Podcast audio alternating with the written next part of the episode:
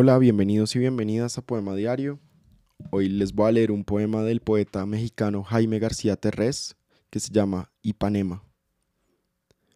El mar es una historia que llevo entre los ojos y la sombra de mis ojos, desleída ya por los años y sin brío. Ya se me escapan sus ecos mal nacidos, sus lugares de gruesa burla, pero todavía llueve la tarde en Ipanema a través de los años contra mis pupilas llueven copos de sol y se desgajan en un débil combate las hileras de casas.